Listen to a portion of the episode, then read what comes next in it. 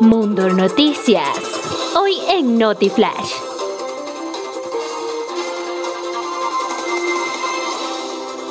Las nuevas variantes de coronavirus que se mueven más en Ecuador.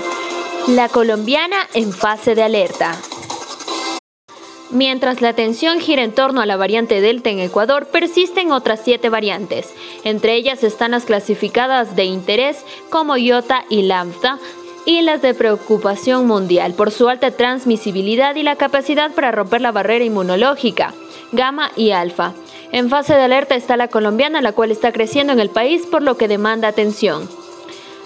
En el país hay tres entidades que hacen vigilancia genómica y que suben los datos a esta plataforma, el Instituto de Microbiología de la Universidad San Francisco de Quito y el Instituto Nacional de Investigación en Salud Pública, INSPI, además el Centro de Investigación de la Especialidad Espíritu Santo.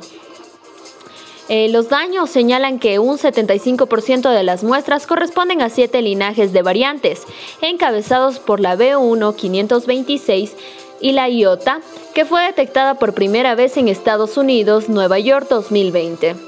Esta variante está en 18 provincias, pero tiene alta incidencia en Guayas, principalmente en Guayaquil y Manabí. En segundo lugar está la B1.1, que según explica Patricio Rojas de la Universidad San Francisco de Quito, no representa mayor riesgo de contagio o evasión del sistema inmune y por esto no fue catalogada como la preocupación o interés por la Organización Mundial de la Salud. Del total de muestras secuenciadas, 161 correspondieron a este grupo genético. La mayoría son Imbabura, Guayas, Los Ríos y Pichincha. La presencia de la alfa en el país se oficializó en diciembre del 2020, tres meses después de que se detectara en Reino Unido. Está en el tercer lugar y es una de las preocupantes por el impacto que tiene transmisibilidad, inmunidad y gravedad de los casos en cualquier edad. Violeta FM, Notiflash. Continuando con las variantes Delta.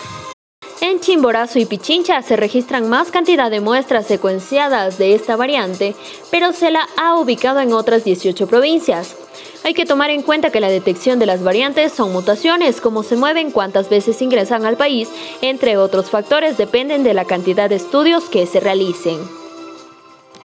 Pero en Ecuador se evidencia que esto varía entre provincias y es limitado. Rojas explicó, en el caso de la Universidad San Francisco de Quito, se secuencia un promedio de 50 muestras semanales y reciben de las 24 provincias, pero varían en cada localidad.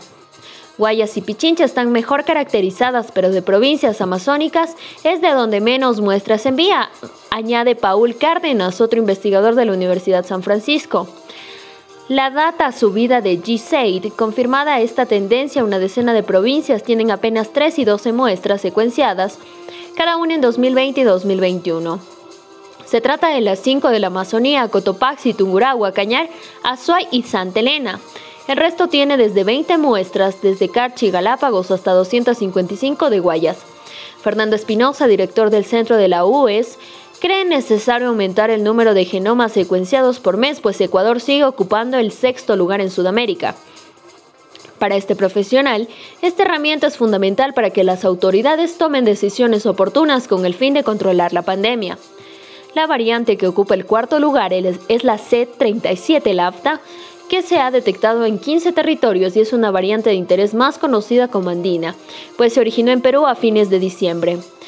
La OMS califica de interés cuando presentan cambios en el genoma los cuales afectan a características del virus como su transmisión, severidad y la capacidad para escapar de la protección inmunitaria.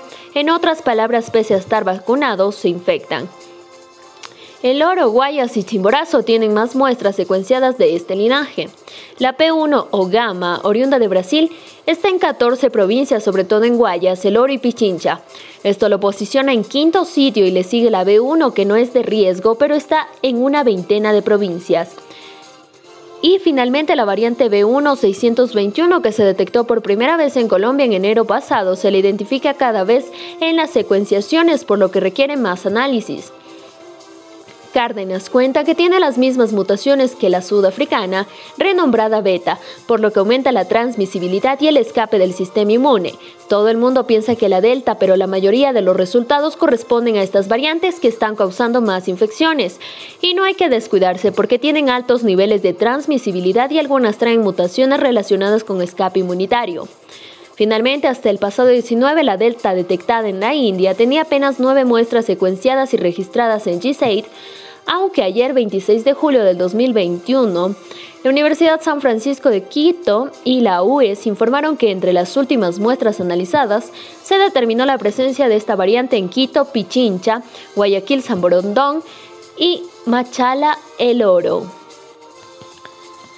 Y para continuar con más información acerca de las variantes que están presentes en nuestro país, nos vamos con las recomendaciones y también con lo que dijo el COE Nacional acerca de las variantes que se encuentran en el país y qué medidas debemos tomar. Escuchemos.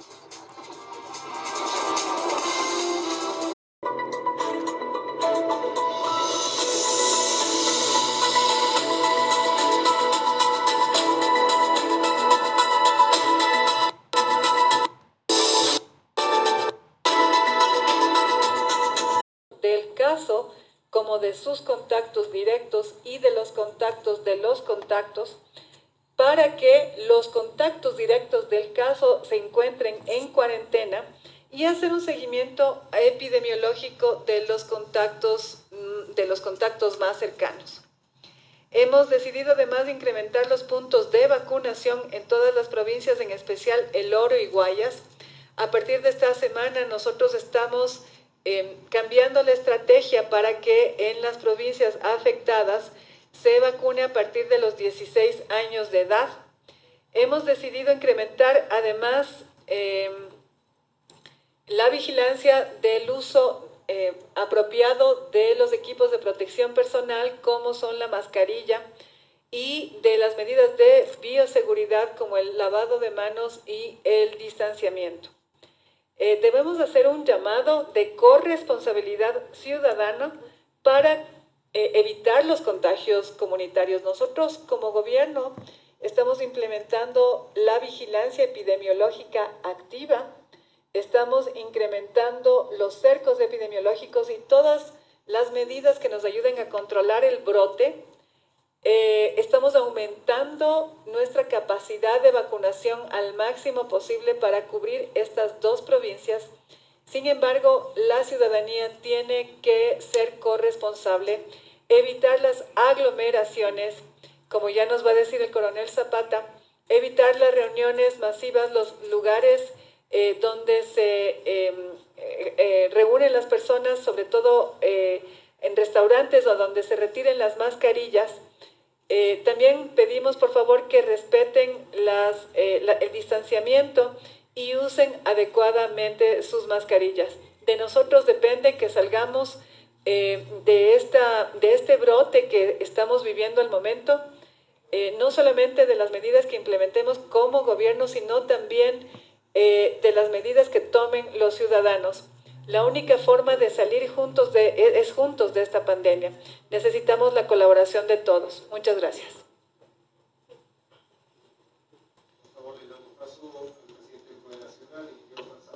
Bueno, muchísimas gracias. Un saludo cariñoso a los señores ministros, a los señores delegados del COE Nacional.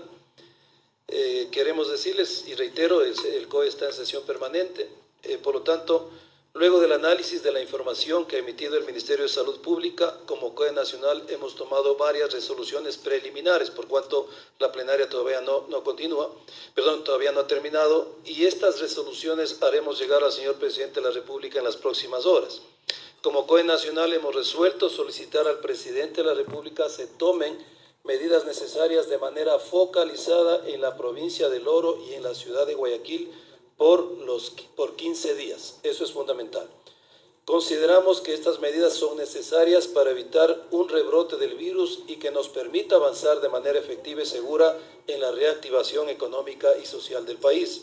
No queremos llegar